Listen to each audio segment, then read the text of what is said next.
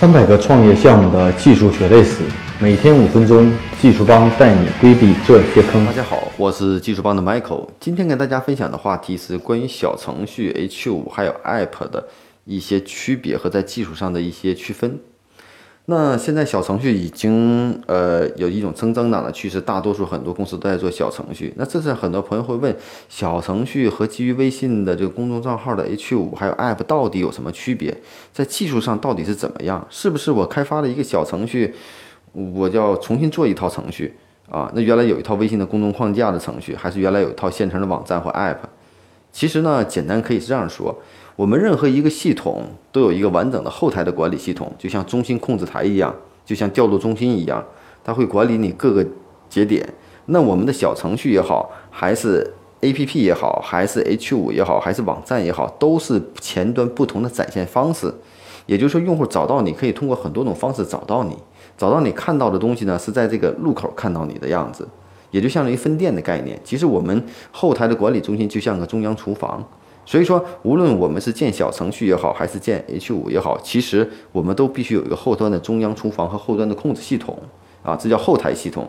那那前端呢，无非就是在不同的端做不同的展示而已，对吧？其实这样来说呢，也许你现在有。你整体的系统，那就在前端做一个小程序的入口。如果你没有，可以在前端做个 App 的入口，都可以。所以这样理解来说呢，我们是一个整体框架。也许我们现在是支持小程序的访问入口，也许后续我们会支持更其他的方式式的访问入口，也许会有一些以后没有小程序，也可能比如说我们支持 Facebook 的访问接口啊。所以说它只是一种入口方式而已。所以说在这里跟大家澄清的就是，大家不要去混淆这个小程序是什么，独立的程序，微信怎么来做的。那我们说一个简单的例子，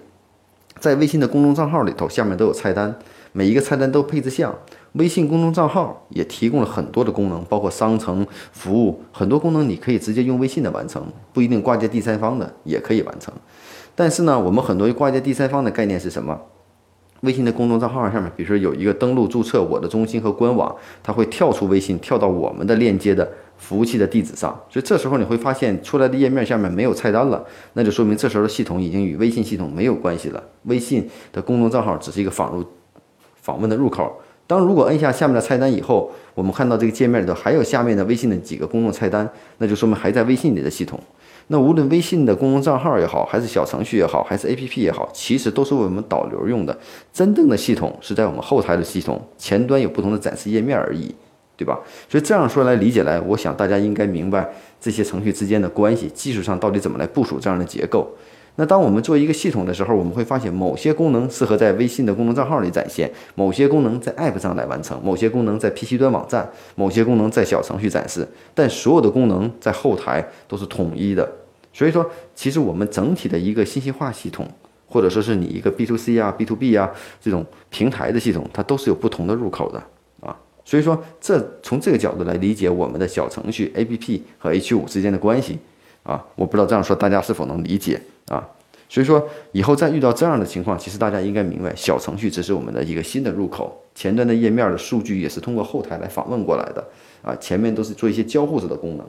交互，这也就是说，为什么在技术开发工作里头有后台开发，有什么前端开发？后台开发呢，一般就用 Java 呀、PHP 啊、.NET 语言做后台的管理界面的开发，也就是说各种管理功能。你能看到有多少用户用了你的系统，你能看到你的订单，你能看到你的呃其他的 N 种信息。那我们前端呢是用户用的系统，能够访问你，就好比在线下店一样，我能通过小程序访问你，能通过微信账号访问你，能通过 App 访问你。也就好比是我能够访问你的这个店，你的店可能是在呃在朝阳、在建国，或者说是在望京，有不同的入口而已啊。所以说，这就是整个系统的这种理解啊。所以呢，也希望通过今天的这个简短的几分钟的分享，能帮助大家理清这样的系统之间的一些关系和属性。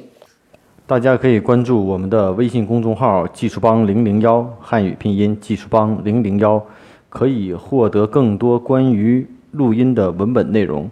如果大家有任何技术问题，可以加我的个人微信，啊，Michael 苗七六幺六，M I C H A E L M I A O 七六幺六。